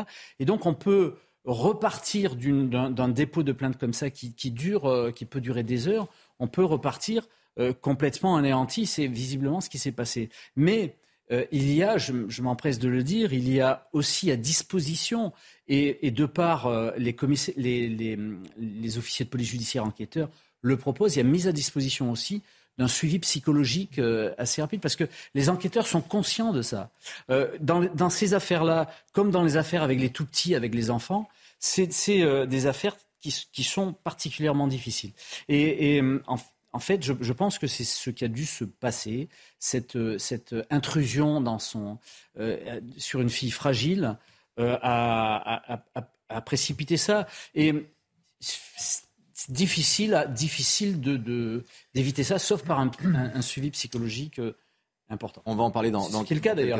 Bien sûr, bien sûr, euh, absolument. Mais euh, c'est la prise en charge des victimes aussi qui, compte. Et on, écoutera un témoignage dans, quelques instants. Mais euh, Jonathan Siscou, le procureur de Besançon se défend de, tout laxisme. Apparemment, la justice a, fait son œuvre. Mais est-ce qu'on peut parler donc de lenteur de la justice, comme l'affirment les, parents de cette victime? Il y a en tout cas un temps de la justice qui est différent du temps euh, du citoyen lambda, comme il y a une différence entre, et ça pose bien souvent des problèmes, le temps de la justice et le temps médiatique. Euh, et bien souvent, euh, bien trop souvent, effectivement, ce temps long est intolérable pour bon nombre de, personnes qui se présentent devant la justice, bon nombre de victimes qui attendent une réponse une condamnation de, leur agresseur. Je découvre la, situation effroyable de cette jeune femme avec votre reportage vraisemblablement, la police, elle, était dans, pour sa dernière, euh, son dernier viol, la police a fait son travail. Elle, était dans l'attente des résultats et l'explication qui lui a été donnée, ma foi, est, terrible, mais euh, il n'y en a pas d'autre. Tant qu'on n'a pas euh, les, résultats des analyses, on ne peut pas engager une procédure. C'est là où il y a c'est, euh, pour le coup, si vous me permettez, mais encore une fois, c'est très délicat de parler comme ça d'une telle affaire. Euh, ce qu'a vécu cette jeune femme est, euh, ahurissant, mais il y a, une, détresse psychologique qui découle de cette situation qui vraisemblablement n'a pas été correctement cernée en amont et suivie. Parce qu'arriver à cette fin-là, c'est qu'il y a eu un, un, décrochage de ce point de vue-là que ce soit dans la cellule familiale, amicale, euh, psy, qui pouvait euh, l'encadrer, il y a eu un problème à ce niveau-là, parce que vraisemblablement, l'enchaînement euh, des procédures, tout ce qu'il y a de, plus légal, policière et judiciaire, elles ont, fonctionné. Eux ont fonctionné. Oui, oui, bien sûr. Non, non, bien sûr. vous voyez, je crois que c'est l'extrême fragilité de, cette jeune femme qui, qui, est peut-être aussi à mettre dans la balance. Pour essayer de comprendre. Ce qu'elle dit, d'ailleurs, le message qu'elle laisse, vous n'auriez pas pu me sauver, euh, en creux, ça vient euh, conforter effectivement votre, votre propos. Vous vouliez ajouter quelque chose, Jean-Michel Fauvergue? Oui, pour, euh, pour, pour informer ceux qui nous écoutent, etc. Pourquoi on attend, on, attend le résultat des, des tests ADN qu'il y avait sur les cheveux, il me semble Pourquoi on attend ça Justement, pour pouvoir être sûr de confondre euh, la, personne qui est, euh, qui est accusée? Euh, soit, soit les tests ADN, c'est pas lui, et puis l'affaire, voilà, il faut chercher ailleurs. Soit les tests ADN, c'est lui. Mais on est obligé de le confondre et, d'attendre le résultat pour ensuite le, convoquer ou aller le chercher et, prendre sur PV ses déclarations. Et en général, au départ, ce qu'on a, je vais vous livrer un, acte d'enquête, c'est ce qu'on appelle un PV de chic. En général, la personne nie va chiquer, euh, ni, euh, euh, et, ça n'est qu'après qu'on le confronte aux preuves ADN que, l'on va avoir. Et ça, c'est absolument indispensable. Les, enquêteurs doivent attendre ça, sinon ils, ils, vont mettre l'enquête en l'air et ça ne va pas marcher. Donc, voilà, c'est comme ça que ça se passe en réalité. On va écouter encore une fois le, père d'Océane, justement concernant le suivi des, victimes, et on va pouvoir en débattre, et notamment je céderai la, parole à William T dans un instant. Un enfant qui meurt d'un suicide suite à un viol, on se dit qu'il y a une injustice. Et alors, peut-être que si la justice aurait été plus rapide, peut-être que ça aurait arrangé les choses, comme peut-être qu'on en serait au même stade. Hein. Je pense franchement que notre fils serait fier de, ce qui se passe en ce moment. Et euh, ça aboutit, euh, ça serait génial. Ça aboutit pas, tant pis, mais on espère que euh, au moins dénoncer ben, que le système français, ça va pas bien. Voilà, ça va pas bien. Il y a un problème. Y a-t-il un problème avec le système français? Sur un dossier, encore une fois, délicat, on marche vraiment sur, sur des œufs, William T., mais véritablement, peut-on dire que là, dans ce cas-là, la justice est, très lente La démonstration de, Jean-Michel Fauvergue est très claire aussi par rapport à l'enquête et tous les processus qui, entrent en ligne de compte. il est difficile de se mettre à la place d'Océane qui a vécu Évidemment. un Mais ce qu'on peut voir, c'est qu'il y a eu deux points de bascule. Le moment où elle va voir les policiers et qu'elle dépose plainte, est-ce que les policiers font leur boulot Et en fait, leur but, c'est de trouver une enquête. Et comme vous l'avez parfaitement rappelé, pour éviter tous les types de vice-procédures, pour éviter que l'enquête capote, ils sont obligés d'aller au plus vite. Et surtout, ils ont beaucoup d'affaires à régler. Et donc, du coup, on ne sait pas quelle est la personne qui est instruite, si la personne avait d'autres dossiers en même temps, et comment ça s'est déroulé la discussion. Ça, c'est le premier point. Sur la question de la justice, La justice essaye de faire au mieux. Bon, parfois, moi, je déplore un certain biais idéologique, mais elle essaye de faire de son mieux. Mais surtout, elle a un problème de moyens pas uniquement de magistrats, mais également de greffiers, d'assistants judiciaires, pour aller beaucoup plus vite. Mais ces volets de police et justice ont une fonction de rendre justice pour un volet réparateur. Ça ne permet pas à la, à la victime, donc à Océane, d'éventuellement de s'en sortir. Et nous, on a un autre levier sur lequel on doit se concentrer, c'est comment on fait. Parce qu'on a eu le débat, par exemple, sur la question de Fred. On, on se concentre davantage sur la réinsertion des délinquants que sur la réparation vis-à-vis de la victime et pour réinsérer la victime dans la société par rapport aux drames qu'elles vivent, comme des viols, des raquettes, des violences, etc. Et je pense que c'est un enjeu et c'est un angle mort d'une de, de, part de politique publique, c'est qu'en fait, on ne met pas assez d'argent et assez de moyens sur faire en sorte que la victime se réinsère dans la société. Et plutôt que de se concentrer davantage sur les délinquants, je pense que c'est ça que les personnes déplorent, c'est qu'on se concentre davantage sur les délinquants que sur les victimes. Et comment on fait pour rendre justice d'une part, en donnant les moyens à la police et à la justice d'agir, mais également pour réinsérer la personne dans la société après le drame qu'elle vive. Et assister la justice aussi peut-être, qui fait son œuvre bien sûr avec cette fameuse prise en charge des victimes. Écoutez Sandrine Boucher à ce sujet. C'est effectivement la prise en charge de la victime qui est défaillante. Il, faut que dans tous les cas de violence euh, sexuelle ou euh, conjugale, ces femmes soient orientées vers des centres de prise en charge psychotraumatique. Mais c'est évident et ça devrait être obligatoire. Ces femmes euh, ont subi des choses tellement euh, horribles qu'il faut qu'elles soient accompagnées. Il y a, aussi un, manque de, communication entre les parquets et l'aide aux victimes. Donc du coup, c'est vrai qu'on peut, on peut se questionner sur l'accompagnement des victimes, mais s'ils sont pas informés par les parquets, qu'est-ce qu'ils peuvent faire derrière? La prise en charge des victimes, c'est ce que vous expliquiez tout à l'heure, Jean-Michel Fauvert, que c'est dès que la victime vient au commissariat, notamment pour, euh, pour déposer, mais mm. c'est après, peut-être, c'est l'étape d'après qui est peut-être déterminante. C'est exactement ça. Dès, dès qu'ils sont au commissariat sur des affaires comme ça, les officiers de police judiciaire, euh, qui, je le rappelle, euh, déroulent une, euh, toujours une enquête sous le contrôle des magistrats du parquet euh, ou, des juges d'instruction quand il y a une instruction ouverte. Les officiers de police judiciaire voilà, font, leur, font, font, leur job le plus délicatement possible et, informent ensuite la victime qu'elle a, la possibilité d'avoir un suivi psychologique gratuit, donne les adresses, etc. Et après, il y a effectivement, il y a aussi ça tient d'une démarche personnelle. Un suivi psychologique, ça tient aussi d'une démarche personnelle c'est avec une, une, nécessité pour la personne d'y aller, de, de, de, faire en sorte. Euh, donc voilà, est, on, est dans un, on est dans une espèce de continuum délicat entre, entre la victime, ce qu'elle elle peut faire elle-même, même si elle est déconstruite et même, même si, elle est, si elle est abattue, et, et, et ce que peut faire à la fois la justice et, et, et la police dans ce domaine. C'est très délicat, c'est véritablement très fin. Nous sommes en direct euh, sur CNews 90 minutes info. Encore euh, un quart d'heure de, de, débat. Nous allons parler un peu de politique maintenant, la politique euh, française. Dans quelques instants, la rentrée des Républicains, notamment à Angers ce, ce week-end, avec Bruno Retailleau qui a confirmé sa, sa candidature. Mais d'abord, puisque cette déclaration, cette interview en tout cas vient de nous parvenir, c'est Jean-Luc Mélenchon qui donnait meeting aujourd'hui à Lille et qui a visé directement le gouvernement et Elisabeth Borne. Écoutez-le.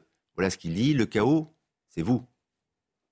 Et Madame Borne qui dit les insoumis veulent le chaos. Pardon, Madame. Le chaos, c'est vous. Parce que c'est vous qui avez tout désorganisé et continuez à le faire. C'est vous qui êtes responsabilité cette rentrée scolaire qui ne fonctionne pas, etc. Et euh, donc, évidemment, avec euh, beaucoup de de Faconde, de, de, Hargne, une promesse pour la rentrée. Hein. On devine dans les propos de, de Jean-Luc Mélenchon que la rentrée sociale euh, peut être particulièrement animée avec la colère des Français véhiculée donc par, euh, par ce chaos. C'est ce qu'il dit en tout cas, Jonathan. C'est ce qu'il appelle de, de, ses voeux depuis très longtemps, depuis trop longtemps. Jean-Luc Mélenchon, c'est qui aujourd'hui? Euh, je, je, ne sais pas. Euh, si ce n'est un, homme qui, appelle à, l'insurrection, aux violences, qui appelle euh, ses représentants, ses élus, puisque lui-même n'est élu euh, de rien. Il est même euh, de plus en plus critiqué à l'intérieur même de la LFI pour une gestion dictatoriale de, ce parti. cet homme ne fait que discours après discours, démontrer son anti-républicanisme, son, anti. Enfin, on a affaire à quelqu'un qui est à l'opposé de notre système politique systématiquement. Il est contre la démocratie. Il le prouve par la gestion de, la France insoumise. Il est contre la République. Il le prouve par la contestation permanente des résultats des élections. À l'entendre, il a gagné la présidentielle. À l'entendre, il a gagné les législatives. À l'entendre, le peuple de France est derrière lui. Et quand il appelle à une déferlante dans les rues de Paris, parce qu'il y a toute la rhétorique qui va avec, on a vraiment toute la, toute la, le, tableau complet de, certains grands personnages qui, euh, qui ont illustré quelques euh, années euh, qu'on aime qualifier de, de sombres. Néanmoins, sa voix porte au travers de, la DUPES, de, la, de la France insoumise William T. Et c'est un, un, appel à la manifestation, à une rentrée sociale animée. et ces propos peuvent être entendus par cette partie les Français, les Français et la gauche a attendu 30 à 40 ans que Jean-Luc Mélenchon devienne un homme d'État. Il est visiblement jamais devenu.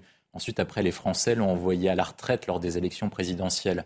Il a voulu revenir aux élections législatives. On l'a encore, les Français l'ont encore envoyé à la retraite parce qu'il rêvait d'être Premier ministre. Et aujourd'hui, Papy fait de la résistance en essayant euh, de, proclamer et d'être le professionnel de, la, de la manifestation et de foutre le bordel. Jean-Luc Mélenchon a vécu pendant 40 ans foutant le bordel dans le pays. C'est-à-dire qu'à chaque fois, il était là pour agiter, foutre le bordel au sein du Parti socialiste, parce que Hollande et ses amis l'ont foutu dehors parce qu'il foutait le bordel au sein du Parti socialiste. Ensuite, il a foutu le bordel chez les communistes. Là maintenant, il a foutu le bordel chez LFI, comme vous l'avez rappelé. Obono et Autain n'en veulent plus et ses amis n'en veulent plus non plus. Et aujourd'hui, il essaie de foutre le bordel en France. En fait, sa passion, c'est de foutre le bordel dans le pays. À chaque fois, il proclame. Et toutes les années, on a une nouvelle déclaration de Jean-Luc Mélenchon. C'est le moment du chaos. Parce qu'il ne vit que sur le chaos. Jean-Luc Mélenchon vit sur le malheur des gens et vit quand la France va mal. En fait, lui est heureux quand la France est malheureuse et Jean-Luc Mélenchon ne prospère que dans ces situations-là. Je pense que le sujet essentiel, c'est ce que Jean-Luc Mélenchon arrivera à mobiliser socialement. Ce qu'on a vu, notamment lors des cinq dernières années, c'est que Jean-Luc Mélenchon, à chaque fois qu'il annonçait une, une manifestation, ou qu'il a repris une manifestation à son compte, elle était en train de couler. Je vais illustrer.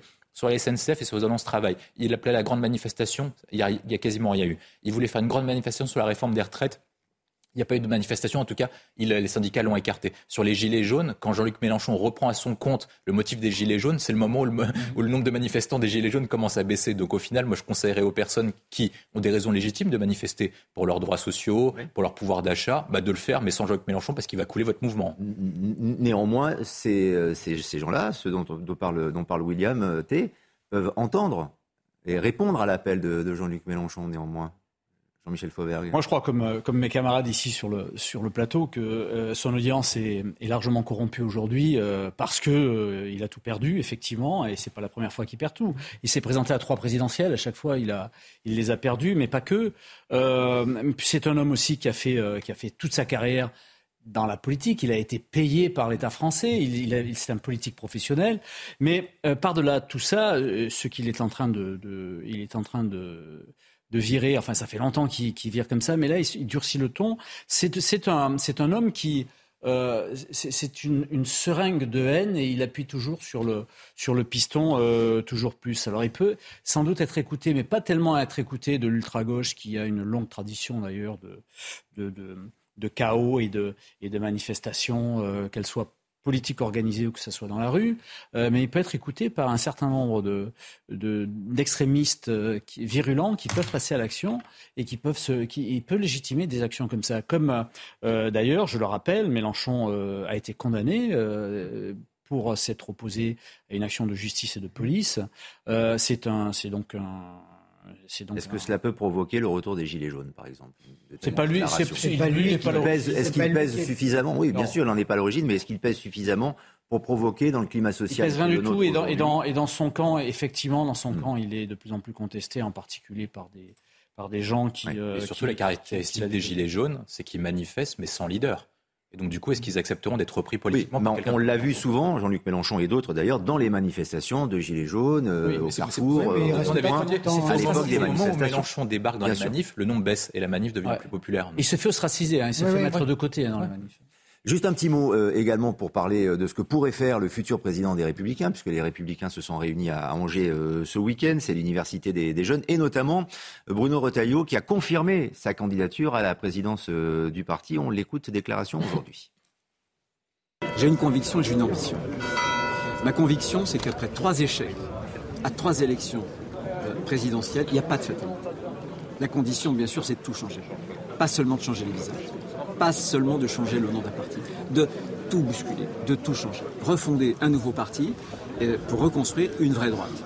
Une droite qui soit euh, courageuse, pas une droite honteuse. Je parlais tout à l'heure euh, d'une France qui s'abîme, d'une France fragilisée, des fondements de notre civilisation qui sont aussi profondément menacés. Moi, je veux une droite qui ne recule plus parce qu'on a accumulé trop de renoncements. Et puis, je veux aussi une droite qui soit rassemblée. Je veux pas d'une droite rétrécie.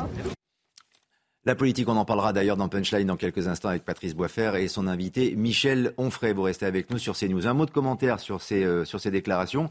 Euh, quand on écoute euh, Bruno Retailleau, euh, William T, le changement, c'est maintenant. Ben, En chez fait, les ce qui, se- Républicains. ce qui se joue sur les Républicains, c'est que l'UMP et les Républicains s'est construit sur un rassemblement qui était clair. C'est l'alliance des libéraux et des conservateurs sous l'égide d'un chef gaulliste. La difficulté, c'est que les libéraux sont partis chez Emmanuel Macron et les conservateurs sont partis et séduits par Marine Le Pen et surtout par Éric Zemmour. Donc du coup, qu'est-ce qui reste aux Républicains? Les Républicains bénéficient principalement de l'effet d'alternance. C'est ce qu'ils ont espéré après François Hollande et c'est comme ça qu'ils gagnaient chaque élection. À partir du moment où vous n'avez plus le vote utile, que vous n'avez plus l'alliance des libéraux et des conservateurs, qu'est-ce qui vous reste? Moi, je pense que ce qu'il faut, c'est opérer pour la droite, si elle va avoir une chance, c'est pareil pour le Parti socialiste, une refonte complète parce qu'en fait, les, les partis de droite et les partis de gauche ne sont plus à jour au moment du XXIe siècle, au moment où on vit des grandes mutations mondiales. Et je pense que Bruno Retailleau a des qualités, notamment parce qu'il a des qualités intellectuelles, notamment quand vous lisez ses bouquins et ses écrits, parce qu'il avait été prévoyant sur la question de la crise énergétique. Je crois qu'il avait écrit un livre sur est-ce que nous aurons de l'électricité ou de la lumière à la fin de l'hiver? Je pense que c'est sur les idées que les républicains se trouveront un espace et ils doivent trouver une utilité de vote. La question essentielle, c'est est-ce qu'en fait les gens ont un intérêt à voter républicain? Pour quelles raisons Pourquoi? Et pour quel programme? Merci de nous avoir accompagnés en tout cas dans 90 minutes info. On revient demain, mais euh, vous restez avec nous sur CNews euh, aujourd'hui. Dans quelques instants, c'est Punchline avec Patrice Boisfer et donc son invité Michel Onfray. A tout de suite. L'information continue, bien sûr.